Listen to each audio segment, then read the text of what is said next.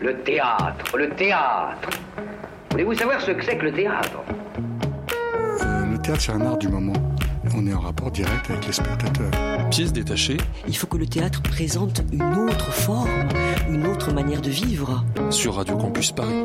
Le théâtre est pour tout le monde, pour vous comme pour les autres. Faut pas être exclusif. Bonsoir à toutes, bonsoir à tous et bienvenue dans Pièces détachées, l'émission consacrée aux arts vivants en Ile-de-France. Ce soir, nous avons le plaisir de recevoir Isabelle Bertola, la directrice de la Biennale internationale des arts de la marionnette, pour nous parler de la, cette, dixième édition, qui a lieu actuellement jusqu'au 29 mai. Nous ferons aussi un petit détour en Italie avec Lisa Girardino, la co-directrice du Sant'Arcangelo Festival, pour nous parler de la nouvelle édition du 5 au 14 juillet 2019. En chronique, nous parlerons de la fonction de l'orgasme de Didier Giroldon et Constance Lario au théâtre de la Reine Blanche jusqu'au 18 mai, L'amour en toutes lettres de Martine Sévégrand, une mise en scène de Didier Ruiz au théâtre de Belleville jusqu'au 28 mai, et Electre au reste d'Euripide, une mise en scène d'Ivo Vanoff à la Comédie Française jusqu'au 3 juillet. Pièces détachées, les arts vivants à la radio. Mais on commence par l'édito. Et c'est moi. La marionnette est un être souvent petit, mais il peut être énorme, gentil, mais aussi méchant. La marionnette est un double, mais aussi un triple. Pour moi, les marionnettes ont l'âme de celui qui les a fabriquées. Devant ces objets, je reste mouette. Je ne pourrai jamais dormir à côté, car les marionnettes ont pour moi les mêmes effets terrifiants que certains poupées en porcelaine. Je revois ses cheveux foncés et ses dents blanches briller dans la nuit. Mais au théâtre, bien en sécurité dans mon fauteuil, j'adore les voir prendre vie. En préparant cet édito, j'ai découvert ce matin que le mot marionnette est dérivé du prénom Marion, diminutif de Marie, la Sainte Vierge Marie. Et figurez-vous, il désigne à l'origine une petite figurine de la Vierge. J'imagine déjà un spectacle complètement dingue, blasphème, avec uniquement des petites statuettes de la Vierge. Mais à partir du XVIe siècle, le vocable désigne toute figure, figurine des bois, sacrée aux profanes, mais s'étend également aux poupées utilisées en sorcellerie. Et voilà, je le savais, les marionnettes sont magiques. J'ai découvert que l'histoire de la marionnette est très ancienne. Chez les Romains, tout le monde parlait de marionnettes et les pères de l'Église les condamnent. Pas bien les spectacles avec la Vierge Marie. Et pensez-vous qu'en Inde, les marionnettes sont déjà présentes au XIe siècle avant notre ère? C'est fou. Donc, cette émission est consacrée à la marionnette. Hier, j'étais au carreau du Temple pour une des premières journées de la Biennale de la marionnette qui aura lieu jusqu'au 29 mai et qui fête en 2019 sa dixième édition. Cette biennale, impulsée par les Mouftards, les théâtres des arts de la marionnette, s'épanouit sur Paris, mais pas seulement, aussi en banlieue. Donc hier, j'ai pu voir trois spectacles et j'étais ravie de pouvoir vous recevoir à Radio Campus ce soir, Isabelle Bertola. Bonjour. Bonjour. Qui recouvre aujourd'hui les théâtres des marionnettes et qui apporte euh, des différents par rapport au théâtre traditionnel je ne sais pas ce que le théâtre traditionnel, euh, mais le théâtre de marionnettes, euh, aujourd'hui le théâtre de marionnettes contemporain, qui est celui que nous défendons, nous, à la fois au Mouftar, Théâtre des Arts de la Marionnette, et bien sûr dans le cadre de ce festival, c'est en fait un, théâtre, on dit, de délégation, c'est-à-dire que effectivement l'acteur présent sur le plateau, souvent visible aujourd'hui, délègue à un objet, une matière, une figure anthropomorphe, euh, une présence et lui permet donc d'exister euh, de, manière différente que juste euh, que ce soit dans un récit ou que ce soit dans une une, proposition beaucoup moins linéaire. voilà, on, délègue et on, on, donne, on transmet, on évoque des présences. Alors justement, dans ce terme de la Biennale internationale des arts de la marionnette, il y a le, terme les arts de la marionnette. Et moi, ce pluriel et, ce terme d'art m'interpelle. Euh, voilà, il y a une volonté, il me semble peut-être, de, réaffirmer la dimension artistique derrière cette expression. Euh, que recouvre ces pluriels? Alors effectivement, pendant longtemps, on a dit le théâtre de marionnettes. Euh, probablement que souvent, les figures qui étaient manipulées sur le plateau étaient complètement anthropomorphes. Aujourd'hui, on manipule des objets, de la matière et on crée des univers.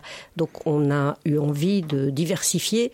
Plus, bon, les artistes d'aujourd'hui euh, se sont emparés de, tout ce qui pouvait exister aussi dans, le théâtre. Hein. Les, les, spectacles euh, se mêlent, que ce soit euh, les, comédiens les jouent aussi avec des danseurs ou s'inspirent et travaillent vraiment à partir de matière et donc rencontrent des plasticiens, que ce soit aussi par le film vidéo, le numérique, enfin le travail sonore. Donc tout ça compose ces spectacles dits de marionnettes parce qu'il y a effectivement cette délégation dont je parlais tout à l'heure. Et donc euh, oui, les, formes sont extrêmement variées, différentes. Et je pense que si vous êtes passé au carreau du Temple ce week-end, vous avez pu l'observer. Et moi, je voudrais savoir, euh, à propos de la Biennale donc, et de sa dixième édition, pouvez-vous nous dire la vocation de cette Biennale aujourd'hui à Paris? À Paris. Donc, euh, le théâtre de la marionnette à Paris, euh, qui maintenant, depuis 2013, s'est installé au Mouffetard, donc on dit Mouffetard, théâtre des arts de la marionnette, mais ce théâtre de la marionnette à Paris existe depuis 1992. Mais avant la création de ce théâtre, c'était déjà un festival qui s'est appelé à l'époque Semaine de la marionnette à Paris. Donc les choses ont évolué, donc nos origines remontent au début des années 80. Et euh, la présence euh, de, ce festival est essentielle. Il a été créé en 2001 et l'objectif était de pouvoir accueillir des compagnies étrangères. Donc effectivement, il y a un travail régulier de mise en valeur des créateurs français toute l'année dans le cadre de notre programmation annuelle. Et en plus, euh, ce temps fort, beaucoup plus visible, peut-être beaucoup plus médiatisé, qui permet aussi d'ouvrir à l'international. Et Isabelle Bertola, est-ce que vous pouvez revenir à ses origines dans les années 80 Donc, vous n'avez pas encore un lieu, vous pouvez nous raconter quelque chose? Bah, dans les années 80, en fait, ce sont les marionnettistes qui se sont associés pour présenter leur travail. Euh, les spectacles qui étaient créés pour les enfants tournaient assez largement et assez facilement, mais les spectacles qui étaient créés à destination des adultes n'étaient pas tellement visibles dans les théâtres. Euh, commun, on va dire. Donc les marionnettistes avaient besoin de se serrer les coudes et c'est de cette manière-là qu'ils ont proposé à la ville de Paris de créer un festival. C'était au, mois de mai, euh, avant l'été, euh, dans Paris, dans le centre de Paris, en euh, associant un certain nombre de petits théâtres. C'est comme ça que euh, ce premier festival est né. Donc ces artistes ont pu montrer leur travail pour les adultes. Petit à petit, cet événement a pris de l'essor.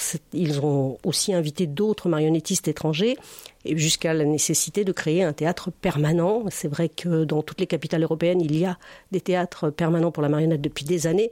Et à Paris, avant le début 90, il n'y en avait pas. Et ça a même mis euh, presque 20 ans pour que, effectivement, la ville de Paris dédie un de ses théâtres municipaux à la marionnette.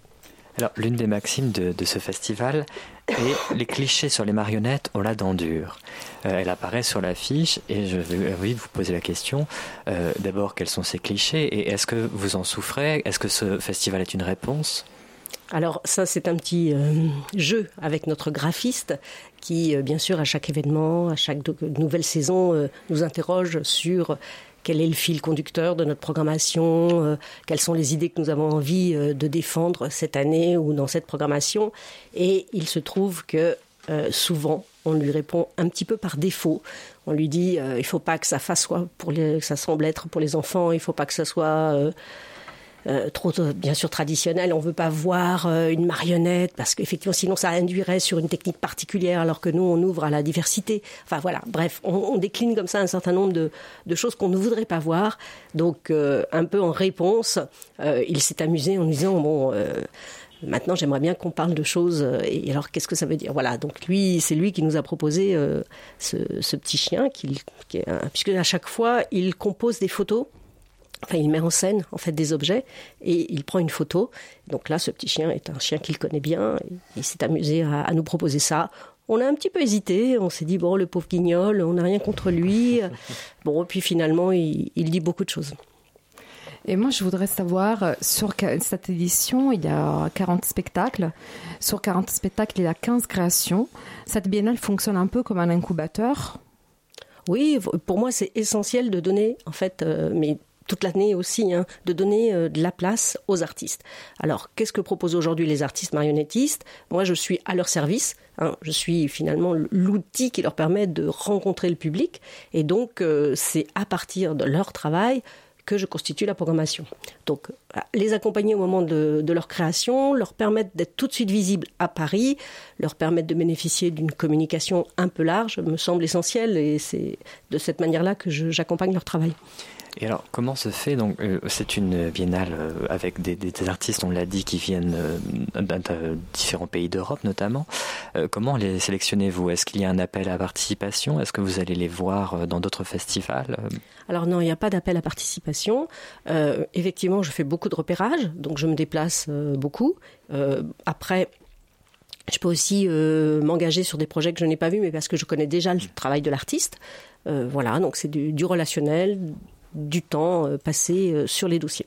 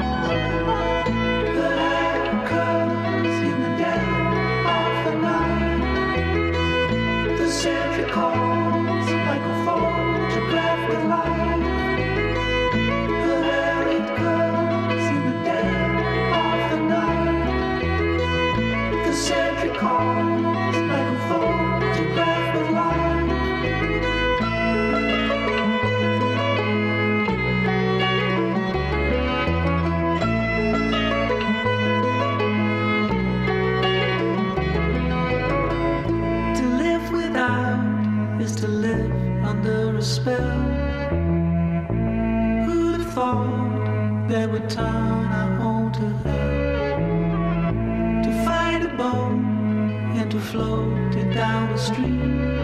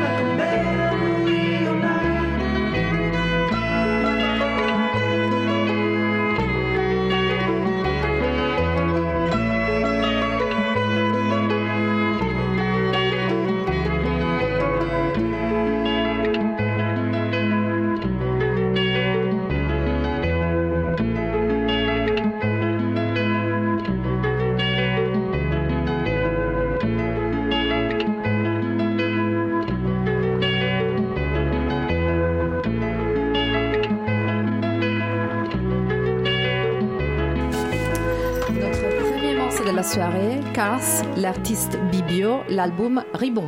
Nous sommes toujours en compagnie d'Isabelle Bertola pour nous parler de cette dixième édition de la Biennale internationale des arts de la, de la marionnette. Donc, euh, on, parlait de euh, on parlait de cette édition. Je voudrais savoir comment ça s'articule, cette édition, la programmation. Est-ce que vous pouvez nous dire quelque chose?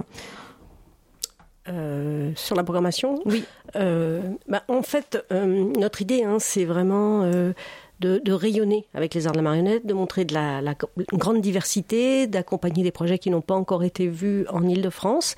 Donc on, constitue euh, des partenaires. Et avec ces partenaires, on étudie euh, bah, les propositions que je peux faire et en fonction des lieux, des espaces, des questions techniques, euh, des disponibilités des artistes, on compose le programme. Alors tout à l'heure vous parliez de matière, de la non, non, seulement de la figure humaine, mais aussi de la possibilité d'interagir avec de la matière. Euh, est-ce qu'il y a, est-ce que vous faites une différence entre du théâtre d'objets et un théâtre euh, des arts de la marionnette? Bah, Le théâtre d'objets, pour moi, fait partie euh, de cette grande famille théâtre des arts de la marionnette. il est vrai que, on va dire que dans les années 80, un certain nombre de de metteurs en scène se sont retrouvés ensemble et faisaient un théâtre un peu différent de ce qui existait avant. Et c'est eux qui ont trouvé ce terme. Hein. Donc le théâtre de cuisine, le vélo-théâtre. Enfin, voilà, il y a plusieurs euh, manarfs qui ont ensemble dit mais qu'est-ce qu'on est en train de faire? Comment ça pourrait s'appeler? Et ils ont inventé ce terme de théâtre d'objet qui aujourd'hui euh, qui fait référence, mais qui au tout début ne parlait pas forcément beaucoup euh, aux personnes. Et effectivement, leur particularité est de partir d'objets manufacturés alors certaines compagnies les transforment, mais c'est pas toujours le cas.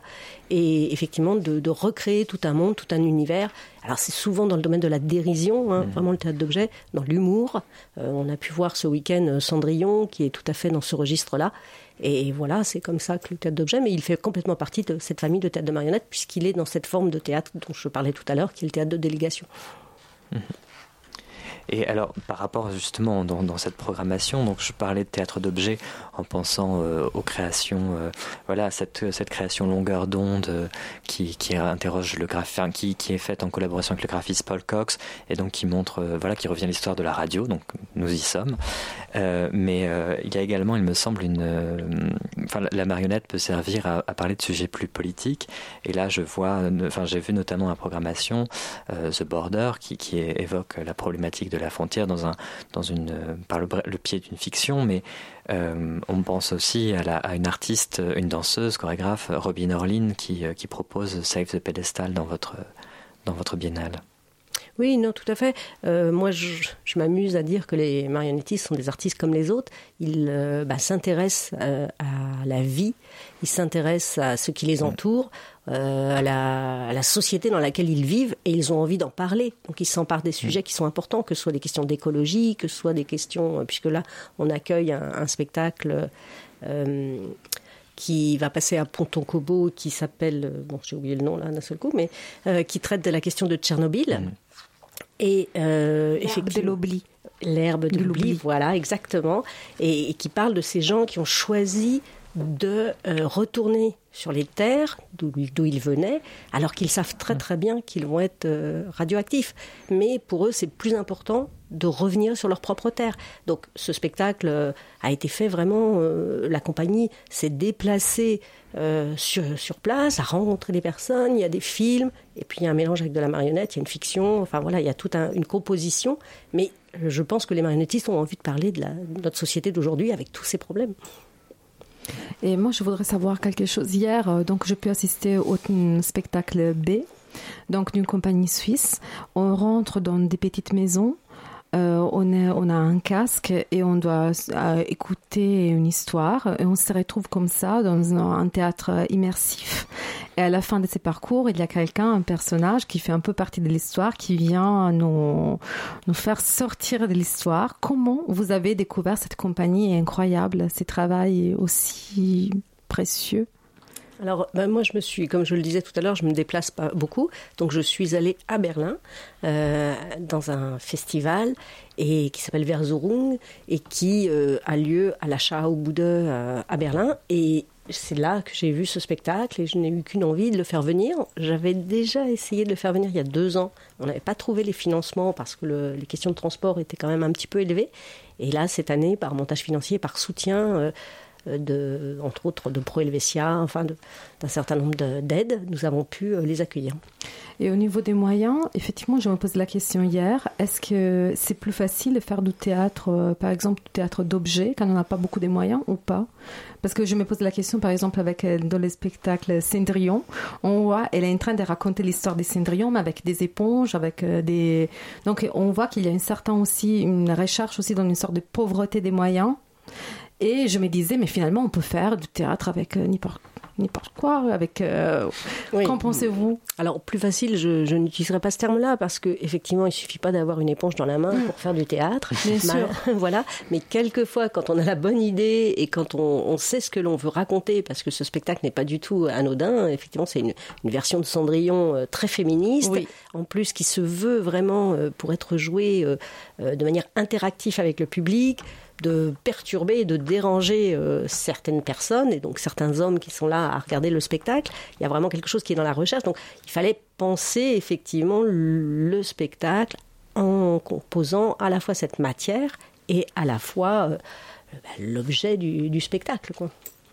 Donc je ne sais pas si c'est plus facile, effectivement, peut-être qu'il n'y a pas de grand temps de construction. En même temps, le Castelet, il est extrêmement bien étudié, il a été réfléchi. Enfin voilà, donc il y a quand même euh, cette question-là qui est importante. Oui, et puis pour réagir par rapport à une autre compagnie invitée, qui est la, compagnie de la licorne, qui si elle part parfois de, d'objets récupérés, euh, met une telle euh, énergie pour les, les, pas les customiser, mais les réhabiter, euh, que ça devient des, choses assez, assez coûteuses. Alors, le théâtre de la licorne ne part pas à partir d'objets récupérés. Le Turac théâtre, avec euh, mhm. le spectacle Un certain Monsieur Togbar, réemploie toujours des objets, transforme, construit, amalgame, toujours à partir d'objets usés. La licorne, il, recrée. On a mhm. l'impression que ce sont de vieux objets, mais ce ne sont que des objets qui ont été créés pour le spectacle. C'est une démarche mmh. plastique complètement différente qui, donne deux spectacles formidables, mais euh, complètement différents. Donc la licorne, c'est le va nous présenter l'homme qui rit à mmh. Pantin. Donc une adaptation évidemment euh, écourtée d'une certaine manière du roman de Victor Hugo qui est énorme et qui est euh, vraiment extrêmement plaisante. Et les grands publics croient, comme on disait tout à l'heure euh, pendant la musique, que les théâtres de marionnettes réservés aux enfants ou aux spécialistes. Qu'est-ce que vous conseillez de la programmation de cette biennale pour inciter des novices à découvrir ces théâtres? Alors ça, c'est toujours une question difficile parce que euh, moi, évidemment, j'apprécie euh, tous les projets qui sont euh, proposés. donc là, bon, on a pu découvrir quand même cette création Pinocchio live, mis en scène par Alice Laloy. Donc c'était un travail vraiment de territoire puisqu'elle a travaillé toute l'année avec des bénévoles, amateurs, mais quand même euh, qui ont fait un travail énorme. il y aura encore une représentation le samedi 25 mai à la MAC de Créteil. Et vraiment, j'encourage tout le monde à y aller, puisque ce n'est pas un spectacle qui va tourner après. Donc c'est un peu une occasion unique de le voir. Effectivement, vous avez parlé du spectacle de Robin Orlin. Il n'a pas encore été présenté en région parisienne, donc je pense que c'est hmm. très très important. Euh, bon, enfin, je ne sais pas quoi vous dire parce qu'ils sont tous formidables, donc euh, c'est un peu difficile. Là, vraiment dans un temps assez court, puisque vendredi, euh, il y a un spectacle qui s'appelle Solas, d'une artiste qui s'appelle Uta Gebert, qui est euh, aussi une marionnettiste allemande très très importante. Et elle va présenter un spectacle. Je vous encourage à y aller. C'est au Lila. C'est vraiment très très beau. Alors justement, enfin, terminons avec peut-être Robin Orlin qui, qui, est dans la danse. Euh, comment, enfin, il y, a, de plus en plus, il me semble, de, collaboration ou de passage de l'un à l'autre, de, d'un théâtre d'objets, d'un théâtre de la danse. les, les, frontières ne sont, est-ce qu'elles ne sont pas aussi en train de d'être plus poreuses? Ben, si, si, je pense, et c'est très bien. On en est très content. Je crois que ça enrichit complètement euh, à la fois le théâtre, à la fois les spectacles de danse, à la fois euh, les, les spectacles de, marionnettes. Donc euh, oui, on, est ravis. Là, je pense que l'association vient de la compagnie allemande qui s'appelle le Puppen Théâtre de mhm. Halle, qui depuis quelques années sollicite des collaborations. ils ont monté un projet avec Joël Pomera. Il y a eu une, une version de euh, ma chambre froide, chambre froide euh, à la fois avec des marionnettes, puisque c'est la première fois où il avait inséré des marionnettes, et en même temps, il y a eu une version euh, allemande par la compagnie Popen Théâtre de la du texte de Joël Pomera, et il y a eu tout un travail régulier. Il y a eu une collaboration avec Ulrich Quade, une marionnettiste allemande. Enfin voilà. Donc c'est vraiment dans ce cheminement que les choses se font et, et donc ce désir de croiser d'autres artistes et de faire évoluer euh, le travail personnel euh, bah, de, ces, de ces compagnies. Et à votre avis, ce croisement entre euh, toutes ces disciplines date des quand pour ce qui concerne l'art de la marionnette? Je pense que ça a commencé il y a longtemps. Après, c'était peut-être moins présent, donc on ne le repérait pas. Mais je crois que le travail de Philippe Gentil, qui est un peu référence, a très très tôt croisé tout le travail plastique et visuel et chorégraphique. Donc ça, ça remonte à bien une trentaine d'années, mais peut-être que c'était moins, il y avait moins d'artistes, moins de compagnies. En France, euh, il y a une école euh, de marionnettistes hein, qui s'appelle euh, l'École supérieure nationale des arts de la marionnette, qui se trouve à Charleville-Mézières. Elle a été créée au début des années 80. Donc effectivement, tous les trois ans, il y a à peu près une quinzaine d'artistes qui sortent de cette école et qui continuent de travailler. Donc aujourd'hui, maintenant, bien sûr, il y a plus de marionnettistes qu'il n'y avait il y a 30 ans. Et je voudrais savoir, euh, Isabelle Bertola, qu'imaginez-vous pour les futurs de cette biennale? Ah, le futur de cette biennale, euh, bah, toujours plus de spectacles, plus de moyens financiers pour qu'on puisse euh, en accueillir encore plus et des spectacles plus importants, qu'on puisse aussi mieux accompagner les, les, compagnies et surtout qu'on ait plus de moyens de production parce que moi je trouve que de ce côté-là, un spectacle de marionnette, puisqu'il y a vraiment beaucoup beaucoup de travail d'expérimentation et beaucoup de travail de construction, euh, nécessite des moyens supérieurs. Et aujourd'hui, malheureusement, je trouve que dans notre secteur, euh, on, manque de financement pour la création. Donc oui, c'est ça dont je rêve. Et je voudrais savoir, vous, Isabelle Bertola, comment vous êtes arrivée à la marionnette? Alors, euh, ce n'est pas vraiment un choix. Euh, c'est plutôt des concours de circonstances, de rencontres, mais je m'y suis sentie bien, donc je m'y suis installée. Merci beaucoup. Merci beaucoup d'être été avec nous. Alors, n'hésitez pas, allez euh, voir la biennale, cette euh, édition incroyable de la dixième biennale internationale des arts de la marionnette jusqu'au 29 mai. Il y a plein de lieux, n'hésitez pas à regarder la programmation. Moi, pour préparer cette interview, je suis tombée sous les charmes de la programmation et n'hésitez pas à regarder, il y a plein plein de choses. Merci Isabelle Bertola. On peut peut-être signaler le, le site? Oui. www.lemouftar.com et là vous aurez l'ensemble de la programmation. Tout à fait. Merci.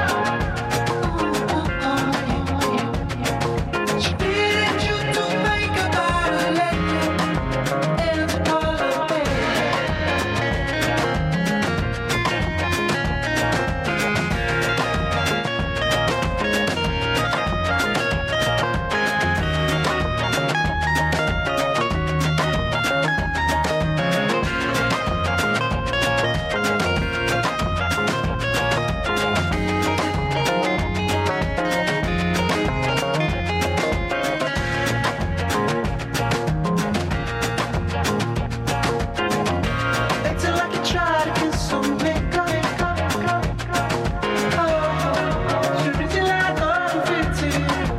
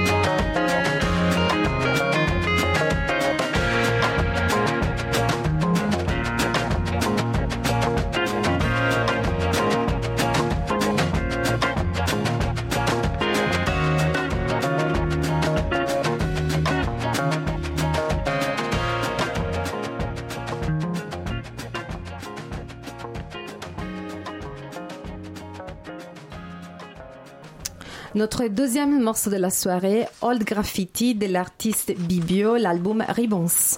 Alors, ce soir, nous avons la chance incroyable d'avoir d'être au téléphone avec Lisa Gilardino, la co-directrice, co-directrice artistique avec Eva Neklajeva du Sant'Arcangelo Festival. Un festival qui apporte la création internationale contemporaine la plus révolutionnaire dans une petite ville située en Emilia-Romagna, dans le nord d'Italie. Fondé en 1971, c'est le plus ancien festival italien consacré aux arts du spectacle. Pendant dix jours, cette petite ville devient un énorme théâtre en créant une communauté temporaire d'artistes, des citoyens et des spectateurs qui se rassemblent autour des arts du spectacle. Dans les années passées, j'ai vu à Sant'Arcangelo les projets les plus fous et j'ai vécu grâce à ce festival les expériences les plus intenses comme spectatrice. C'est pour cette raison que j'ai demandé à Lisa de nous raconter quelque chose sur cette nouvelle édition qui se prépare pour juillet 2019. Et cette année, le festival sera aussi l'occasion d'ouvrir plusieurs parcours de recherche, comme par exemple les projets d'Alessandro Charoni, Save de las Dance for Me. Pourriez-vous nous dire quelque chose par rapport à ces projets? Euh, oui, euh, c'est-à-dire que euh, cette année, euh, comme vous, allez, vous venez de dire, euh, c'est particulièrement, le festival est construit particulièrement, des projets qui défient les traditionnels, traditionnels modes d'emploi, on va dire. L'idée d'Alessandro Charoni, c'était de, il s'est inspiré d'une danse traditionnelle de l'area de Bologna qui s'appelle polka chinata, une danse folklorique très belle qui a été inventé pour être dansé dans l'espace public. Il est dansé par couple de deux hommes. Mais cette danse, désormais, il y a seulement quatre personnes qui la dansent dans la région de Bologne. Alors, Alessandro a eu l'idée de lancer un défi, un challenge à la communauté du festival. tous les jours, venez dans, le gymnase où je travaille pour apprendre, cette danse, la polka et nous aider à la sauver de l'extinction. Donc c'est un projet qui, qui, qui, invite la communauté du festival à sauver une, une danse de la disparition. Merci Lisa. Et est-ce que vous pouvez nous parler de quelques moments clés pour vous de cette édition? Parce que tout à l'heure, j'ai l'impression que peut-être la, la, communication a été dérangée, donc on a raté pas mal des mots au début de votre... Uh -huh. Okay. Oui, donc si vous pouvez euh... nous redire un peu ce que vous avez dit au début, parce que j'ai peur que les sons ne soient pas passés à travers les téléphones. Mm -hmm. euh, bon, euh, je crois que cette année, tous les 10 jours vont être des moments clés, mais si on veut donner d'espace à quelques projets, par exemple, il, il y aura des créations qui sont les résultats de plusieurs mois et années de travail des artistes qu'on a invité à travailler à Sant'Arcangelo pour des créations exprès. Et, et notamment euh, Francesca Grilli, euh, un artiste qui est active dans, dans, les milieux performatifs et dans les arts euh, est en train de présenter la première d'un projet qui s'appelle Sparks, où des enfants vont lire les, les pans de la main des spectateurs, lire les futurs euh, des spectateurs en, lisant le, les mains. Donc c'est un rituel lié à, um, au palm reading, palmistry. Et, um, c'est un projet très poétique qui rappelle aussi l'image initiale de, laquelle on est parti avec Eva pour imaginer cette édition, Slow and Gentle. Euh, donc euh, quelque chose de, de long et gentil, comme, comme la main d'un enfant qui touche et prend dans, dans ses mains la tienne. Euh, c'est un souhait, euh, c'est un désir, euh, cette image de lentesse de gentillesse, qui doit être aussi une, une invitation pour notre spectateur à, à recevoir comme ça ces projets, euh, avec euh, comme un sort, comme si le festival c'était un sort de gymnase euh, pour entraîner les regards à la profondeur et oui, un, mode d'emploi qui ne soit pas pressé ou agressif, qui est quelquefois comment dire, une modalité assez, assez commune aujourd'hui. Merci. Et je voudrais savoir, vous êtes donc à la 49e édition. L'année prochaine, vous mm -hmm. fêterez les 50 ans du festival. Actuellement, la situation politique italienne, avec l'extrême droite de Salvini au pouvoir, est compliquée. Donc, euh, considérez-vous que cette situation est un danger pour la survivance du festival? Euh, je crois que cette situation est un danger pour l'Italie et pas seulement. Tout à fait. Moi, je, je, je veux être euh, positif. Euh, le festival a, été attaqué très durement parce que c'est un projet politique et parce que c'est un espace euh, de liberté. Hum, c'est politique la manière dont on travaille, et c'est politique les, les programmes qu'on fait. Et la prochaine édition, ça va pas être moins dans cette direction, tout au contraire. Hum, je crois que euh, je vais être positive dans le sens qu'il y aura bientôt les élections euh, à Sant'Arcangelo de Romane. Mais j'espère y a que personne va toucher ce projet parce que c'est un patrimoine qui va vraiment au-delà des euh, partis politiques. Et la situation politique est, est très, est très, très liée euh, euh, en Italie. On l'a vu aussi euh, à Sant'Arcangelo, les premières euh, années de la direction avec, euh, avec Eva, les attaques étaient seulement sur les social media et, et l'année dernière, ont des véritables menaces de boycott physique de quelques spectacles, de quelques projets. Donc, euh, ça, c'est bien évidemment un cadre euh, qu'on a très présent euh, dans notre travail c'est assez inquiétant. Mais Sant'Arcangelo, c'est l'espace pour, pour la liberté, qui, euh, pour euh, imaginer et, présenter tous les projets qui, euh, qui vont dans cette direction. Donc ça, c'est seulement une responsabilité en plus euh, dont on est très heureux. Et donc euh, là, cette année, vous êtes à la troisième année des co-directions avec Eva Neklaeva. Pouvez-vous nous faire euh, un bilan rapide de ces trois ans? Mais oui, euh, je, le faire, je pourrais le faire mieux euh, après la deuxième édition, mais ce qu'on a cherché de, de, de, de, de faire euh, euh, avec Eva euh, a été de présenter un, un projet d'art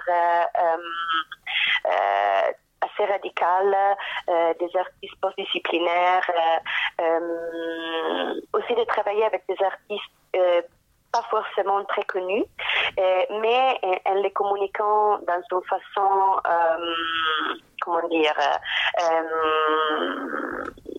très accessible. Une des particularités de Sant'Arcangelo, c'est qu'il y a, y a vraiment un mélange des publics extraordinaire. Donc, il y a des, des, professionnels de la scène artistique mondiale qui viennent de l'Australie pour suivre ce festival et les gens de, la région. Donc, euh, ça, c'est quelque chose sur laquelle on a travaillé beaucoup. Euh, on a cherché aussi de euh, développer une relation plus forte avec un public plus jeune. On a cherché de, travailler dans une façon très sérieuse, mais euh, avec du plaisir. Euh, et ça, je trouve que c'est quelque chose de politique aujourd'hui. Euh, et le bilan, bilan, bilan final, ça va être euh, après le 15 juillet. Je comprends. Parce que cette nouvelle édition est déjà imaginée, mais encore tout à vivre. Alors Lisa, moi je vous dis au revoir. Merci beaucoup d'être été avec nous. Et Merci à vous. donc, n'hésitez pas à aller à Sant'Arcangelo pour voir cette nouvelle édition du 5 au 14 juillet. Merci Lisa. Au revoir. Bonne soirée. Au revoir. Bye.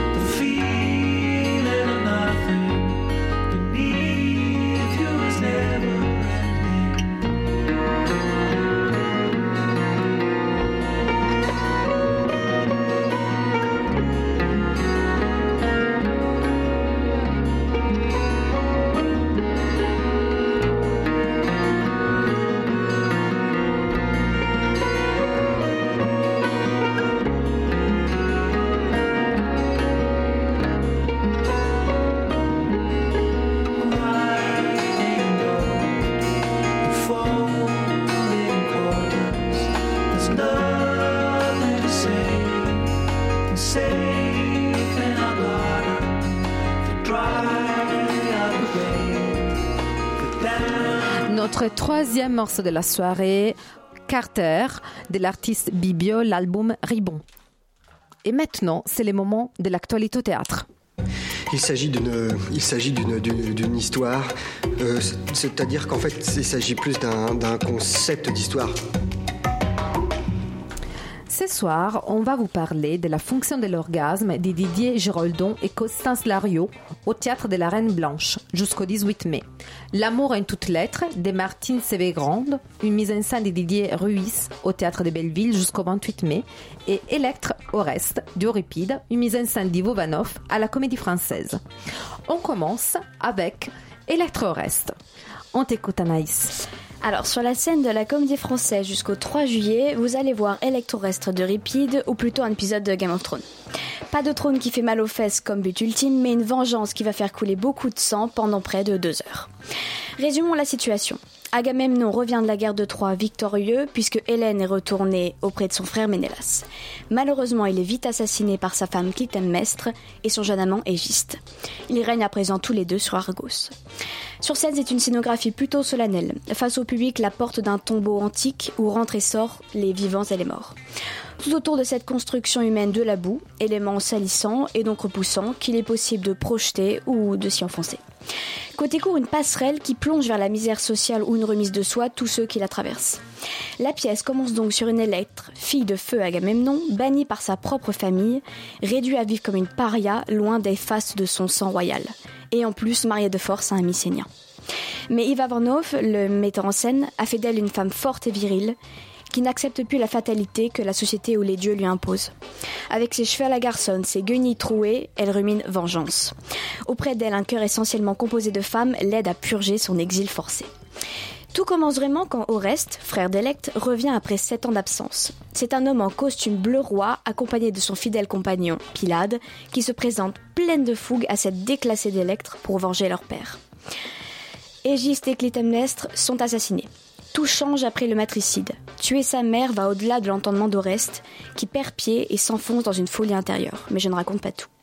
En fond de selle, la musique de la pièce se construit avec des timbales que l'on fait grincer quand le crime approche, des tambours que l'on joue bruyamment quand le cœur et Électre dansent. Ce fond sonore accompagne les protagonistes tout au long, ce qui est vite fatigant et pas toujours nécessaire. Il est bon d'avoir un silence, surtout dans cette pièce où la parole est essentielle pour comprendre les actes. Enfin là, on parle de crime. La fin prend de la hauteur puisqu'on termine sur une prise d'otage sur le toit du tombeau. Fumée, cris et revendications accompagnent cette montée de haine face à un Ménélas impuissant. Même l'intervention soudaine du dieu Apollon, pourtant toujours aux côtés d'Oreste, ne suffira pas à combler l'appétit vengeresse de ce trio infernal. Ivan Vanov adopte cette tragédie en abordant le thème de la radicalisation actuelle. Si j'ai fait mention au tout début de ma chronique à Game of Thrones, c'est que le duo, dorénavant trio, ne s'arrête pas là. Pilate va leur proposer de venger les Grecs, morts inutilement à la guerre de Troie pour Hélène. C'est ici que la querelle royale se transforme en règlement de compte public.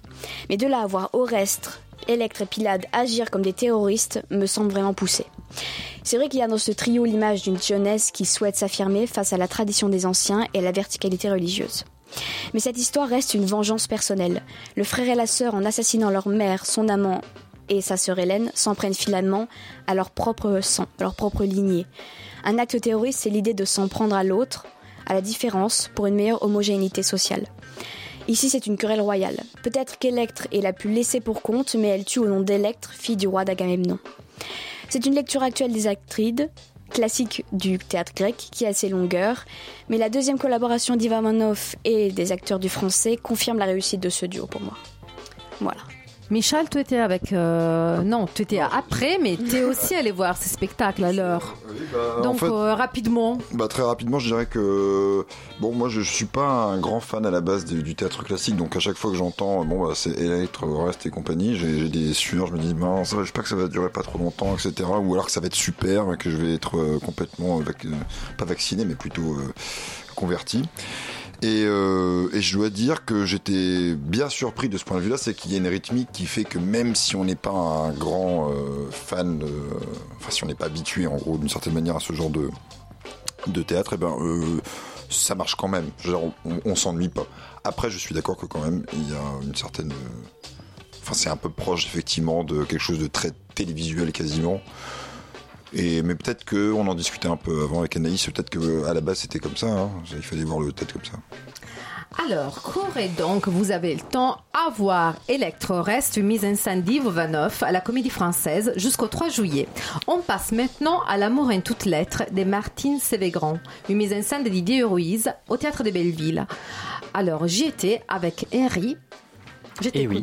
Alors nous avons été voir L'amour en toutes lettres le mardi, et je le précise parce qu'en fait, ce sont deux spectacles différents, ou en tout cas, euh, bon, pour expliquer un peu le principe, L'amour en toutes lettres se compose euh, chaque soir de dix comédiens qui interprètent chacun une lettre qui a été envoyée par un homme ou une femme catholique et à l'abbé Violet. L'abbé Violet était le directeur du magazine Le mariage chrétien, et ces personnes confiaient leurs problèmes sexuels, sentimentaux, à, ce prêtre en leur demandant conseil, et ce qui permet de voir dans les années 30 l'influence de la de l'Église catholique sur la, France euh, en général. Euh, Martine Sèvgrand est, en réalité celle qui est une sociologue qui a compilé ces témoignages et c'est à partir de ces témoignages et de ces lettres euh, intitulées Cas de conscience que Didier Ruiz a conçu son spectacle il y a voilà 20 ans. Euh, à vrai dire, c'est plus qu'un spectacle, hein, c'est un vrai projet de vie puisque chacun de ces comédiens, donc depuis 20 ans, euh, porte la même lettre, le même personnage. Euh, donc le lundi, ce sont 10 comédiens, le mardi, 10 autres comédiens qui endossent chacun une personnalité. Ce que je trouve beau dans ce projet, c'est de voir comment des comédiens portent un texte, portent un témoignage avec des nuances qui deviennent très fines.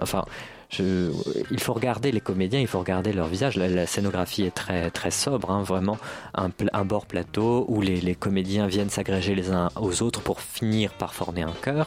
Et donc on, on a vraiment le loisir de regarder les visages, d'autant plus que la, la salle de Belleville est plutôt intimiste et que ce spectacle est souvent joué dans ce genre de, contexte, dans des petites salles ou dans des lieux, euh, voilà, où on peut être proche des acteurs. Et donc on voit, euh, on entend aussi les, intonations qui sont très travaillées, qui sont très très bien. Moi j'ai été très touché en fait par ces par ces jeux d'acteurs, par ce, parti pris du minimal et euh, par ce choix de montrer, parce qu'il serait facile en fait de railler ces témoignages et de dire oui, ce sont des témoignages d'un autre temps. Euh, on peut penser aussi, euh, Pasolini avait fait une enquête sur la sexualité et les sentiments euh, dans les années 60 euh, en Italie. Mais il y a quelque chose que je trouve, voilà, on, prend un- un- une distance, mais en même temps, il y a une vraie tendresse pour ces personnages et pour ces personnes. Et j'ai beaucoup apprécié ça. Je suis complètement d'accord avec toi, Henri. Je trouvais ça hyper touchant. J'étais très intéressée au début par euh, la thématique, donc je voulais vraiment écouter ces lettres. Et face à ces chœurs des jeunes catholiques qui écrivent à l'abbé Violet, déjà, quand même, c'est c'est nom très bon, abbé Violet. Bon, quand même, à part son beau nom et tous ces lettres, ils m'ont quand même euh, particulièrement touchée. J'étais, mais j'étais, mais très triste pour eux. Et heureusement, il y a cette fin victorieuse avec cette lettre très forte Oui, qui très arrive ironique, et qui donne vraiment une claque à l'abbé Violet. Donc, n'hésitez pas à aller voir ces spectacles au Théâtre des Belleville jusqu'au 28 mai. On passe maintenant à la rubrique au théâtre avec. Donc, un Michel Tété au théâtre avec Ronnie. Vous êtes allé voir La fonction de l'orgasme au théâtre de la Reine Blanche. Je t'écoute, Michel. Bon, alors donc euh, voilà, j'ai vu la fonction de l'orgasme. euh, C'était un, c'est un one woman show hein, euh, avec Constance Larieux. Donc, euh, mais la pièce est écrite par d'autres personnes aussi. Euh, ça se présente un peu comme une recherche théâtrale. autour du livre en fait de Wilhelm Reich. Alors Wilhelm Reich, pour ceux qui savaient pas, moi c'était un nom que j'avais déjà entendu mais je connaissais pas trop. C'est un médecin psychiatre, psychanalyste, qui est mort en prison d'ailleurs pour il a été interné pour, euh, pour insulte ou je ne sais quoi, ou manque de respect à la cour, euh, une cour américaine. Et dans sa jeunesse, il était très proche, il faisait même partie de l'école freudienne, mais il en a été exclu euh, parce qu'il avait des fortes divergences de point de vue. Ça, c'est le moins qu'on puisse dire. Et donc, on- bref, il avait une approche très iconoclaste. Donc, le spectacle débute dans la découverte exaltée du livre par Constance Larieux. Et elle y voit une sorte d'horizon nouveau, un monde nouveau semble s'ouvrir à elle. Et donc elle, expo- elle expose en plus ou moins les recherches qu'elle a effectuées. Alors ça ressemble à, une sorte de- d'exposé. hein, c'est la trame de fond du spectacle, c'est ça. C'est quasiment un peu scolaire de, de ce point de vue-là. Et elle pose donc des définitions. Elle détaille des concepts anatomiques, psychanalytiques. Elle relate des expériences scientifiques sur l'orgasme. Il y a même des projections euh, derrière elle de films euh, de, de son enquête, euh, soit ses interrogations. Il y a aussi des interviews de psychanalystes, de sexologues, etc. Et donc de fait, il y a de bonnes chances que vous appreniez quelque chose. Bon, moi, par exemple, j'ai appris qu'avant le 19e siècle, on pensait que l'orgasme féminin était considéré comme nécessaire à la procréation. Et euh, que, par exemple, que la division entre orgasme clitoridien ou vaginal n'avait qu'un un siècle euh, à peu près. Et euh, que, ou bien que des médecins ont fait des moulages en plâtre de vulve. Bon, il y a des trucs assez marrants. Alors le sujet, comme vous le voyez, était quand même propice à un humour euh, qui évidemment euh, fait écho à notre bonne vieille pudeur. Euh, mais il faut bien avouer que c'est quand même pas le fond de commerce du spectacle. Donc euh, il n'y a pas de facilité là-dedans. Et pourtant on rit. On rit en fait même pas mal pour euh, le côté déjanté du spectacle. C'est-à-dire que vous avez cet exposé de base et à partir de ça vous avez des espèces d'envolées lyriques, des petits délires, des comparaisons un peu loufoques. Et donc c'est souvent marrant. Et donc c'est un spectacle euh, que moi j'ai trouvé assez intéressant globalement. Ça dure 1h15 donc euh, il n'y a pas de risque de s'ennuyer, on rigole bien. Euh, j'ai pourtant quelques fois décroché sur le fond du discours parce qu'il est quand même assez dense et donc il y a tout, ce vocable et toute cette, euh, espèce de profondeur euh, psychanalytique qui des fois me passe au-dessus. J'ai pas trop aimé par contre l'épilogue vaguement politisé d'un seul coup à la fin, bon, l'épilogue quoi. Et j'ai pas trouvé ça en gros convaincant, mais c'était pas gênant. Bon, bref, ce que je veux dire, c'est que si un traité sur l'orgasme vous passionne pas beaucoup plus qu'un traité sur la pomme de terre, ce qui était mon cas à peu près, c'est sûr que vous partez pas complètement avec le bon état d'esprit, mais vous passerez quand même un moment assez sympa. Inversement, si vous êtes des fans des forces psychiques, si vous pensez comme Reich que la libido n'est pas qu'une énergie métaphorique, mais qu'elle est bien concrète, qu'elle est palpable, qu'elle est propre au vivant et que vous pouvez peut-être même la capter, alors là je pense que vous tenez le spectacle de vos rêves. Euh, bon, attention, je ne dis pas du tout qu'il y a quand même une, une sorte de partie pris mystique de la part des auteurs. Hein. C'est pas du tout le cas, mais je pense que il faut, c'est c'est mieux de partir avec cet état d'esprit. Et donc Ronnie était avec moi. Et bon, on a un peu discuté. Qu'est-ce que tu en as pensé? Le oui, bonsoir. Donc euh, non non, bah, j'ai j'ai- c'est une- pas une pièce que je serais allé voir tout seul. Euh, tu préfères la pomme de terre Je préfère la pomme de terre, je pense. ouais.